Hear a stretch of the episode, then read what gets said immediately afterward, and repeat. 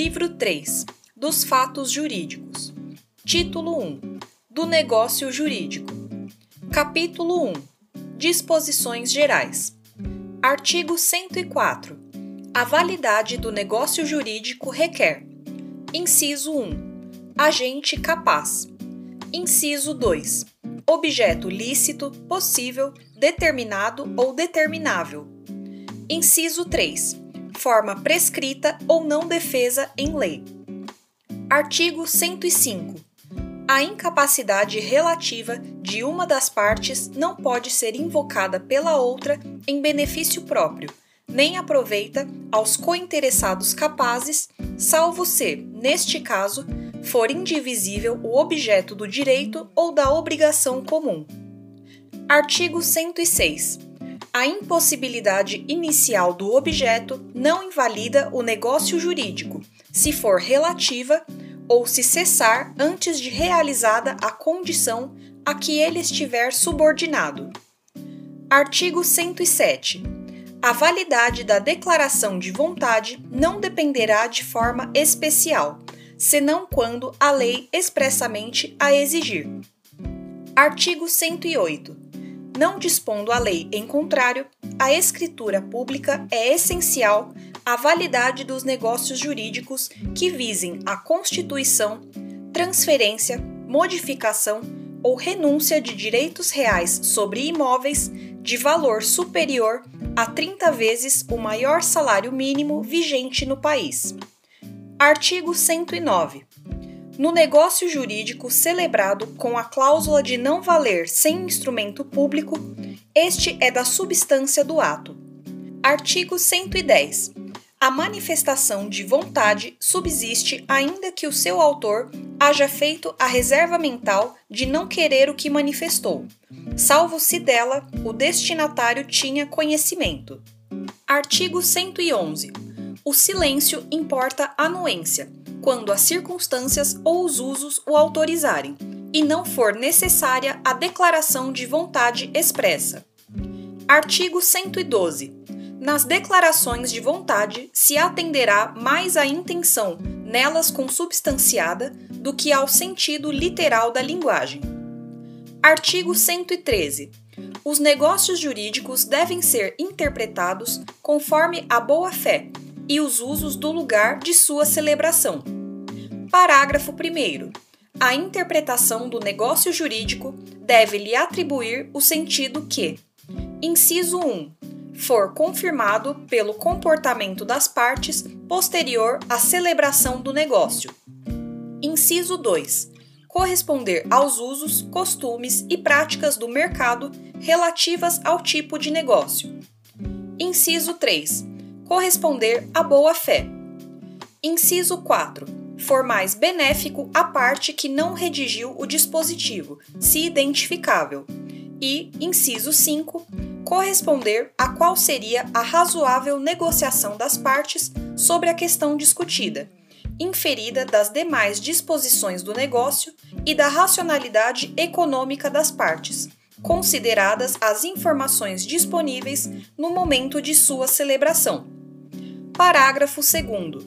As partes poderão livremente pactuar regras de interpretação, de preenchimento de lacunas e de integração dos negócios jurídicos diversas daquelas previstas em lei. Artigo 114.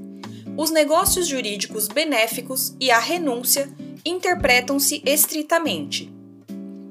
Capítulo 2 da Representação. Artigo 115 os poderes de representação conferem-se por lei ou pelo interessado. Artigo 116. A manifestação de vontade pelo representante, nos limites de seus poderes, produz efeitos em relação ao representado. Artigo 117. Salvo se o permitir a lei ou o representado, é anulável o negócio jurídico que o representante, no seu interesse ou por conta de outrem, celebrar consigo mesmo. Parágrafo único. Para esse efeito, pense como celebrado pelo representante o negócio realizado por aquele em quem os poderes houverem sido subestabelecidos. Artigo 118. o representante é obrigado a provar às pessoas com quem tratar em nome do representado a sua qualidade e a extensão de seus poderes, sob pena de, não o fazendo, responder pelos atos que a estes excederem. Artigo 119. É anulável o negócio concluído pelo representante em conflito de interesses com o representado, se tal fato era ou devia ser do conhecimento de quem com aquele tratou. Parágrafo único. É de 180 dias a contar da conclusão do negócio ou da cessação da incapacidade o prazo de decadência para pleitear-se a anulação prevista neste artigo. Artigo 120. Os requisitos e os efeitos da representação legal são os estabelecidos nas normas respectivas. Os da representação voluntária são os da parte especial deste Código. Capítulo 3 Da condição, do termo e do encargo. Artigo 121 considera-se condição a cláusula que, derivando exclusivamente da vontade das partes, subordina o efeito do negócio jurídico a evento futuro e incerto. Artigo 122. São lícitas, em geral, todas as condições não contrárias à lei, à ordem pública ou aos bons costumes. Entre as condições defesas se incluem as que privarem de todo efeito o negócio jurídico, ou o sujeitarem ao puro arbítrio de uma das partes. Artigo 123. Invalidam os negócios jurídicos que lhes são subordinados. Inciso 1. As condições física ou juridicamente impossíveis quando suspensivas. Inciso 2. As condições ilícitas ou de fazer coisa ilícita. Inciso 3 as condições incompreensíveis ou contraditórias. Artigo 124. Tem-se por inexistentes as condições impossíveis quando resolutivas e as de não fazer coisa impossível. Artigo 125. Subordinando-se a eficácia do negócio jurídico à condição suspensiva, enquanto esta se não verificar, não se terá adquirido o direito a que ele visa Artigo 126. Se alguém dispuser de uma coisa sob condição suspensiva e, pendente esta, fizer quanto àquela novas disposições, estas não terão valor, realizada a condição se com ela forem incompatíveis. Artigo 127. Se for resolutiva a condição, enquanto esta se não realizar, vigorará o negócio jurídico podendo exercer-se desde a conclusão deste o direito por ele estabelecido. Artigo 128. Sobrevindo a condição resolutiva, extingue-se, para todos os efeitos, o direito a que ela se opõe. Mas, se aposta a um negócio de execução continuada ou periódica, a sua realização, salvo disposição em contrário, não tem eficácia quanto aos atos já praticados, desde que compatíveis com a natureza da condição pendente e conforme aos ditames de boa-fé. Artigo 129. Reputa-se verificada, quanto aos efeitos jurídicos, a condição cujo implemento for maliciosamente obstado pela parte a quem desfavorecer, considerando-se, ao contrário, não verificada a condição maliciosamente levada a efeito por aquele a quem aproveita o seu implemento. Artigo 130. Ao titular do direito eventual, nos casos de condição suspensiva ou resolutiva, é permitido praticar os atos destinados a conservá-lo. Artigo 131. O termo inicial suspende o exercício, mas não a aquisição do direito. Artigo 132. Salvo disposição legal ou convencional em contrário, computam-se os prazos, excluído o dia do começo e incluído o do vencimento.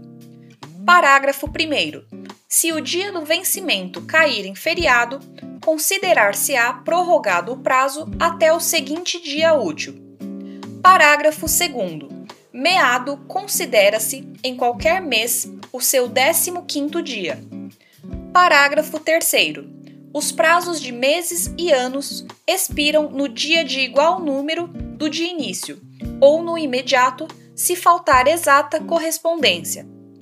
Parágrafo 4. Os prazos fixados por hora contar-se-ão de minuto a minuto. Artigo 133.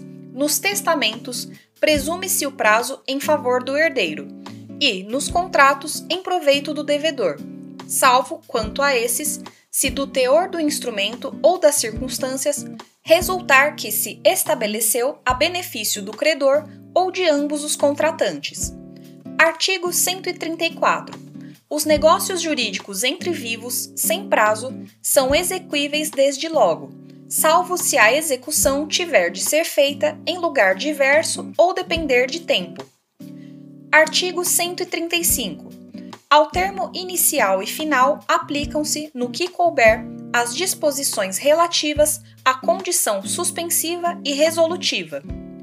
Artigo 136 o encargo não suspende a aquisição nem o exercício do direito, salvo quando expressamente imposto no negócio jurídico, pelo disponente, como condição suspensiva. Artigo 137. Considera-se não escrito o encargo ilícito ou impossível, salvo se constituir o motivo determinante da liberalidade, caso em que se invalida o negócio jurídico.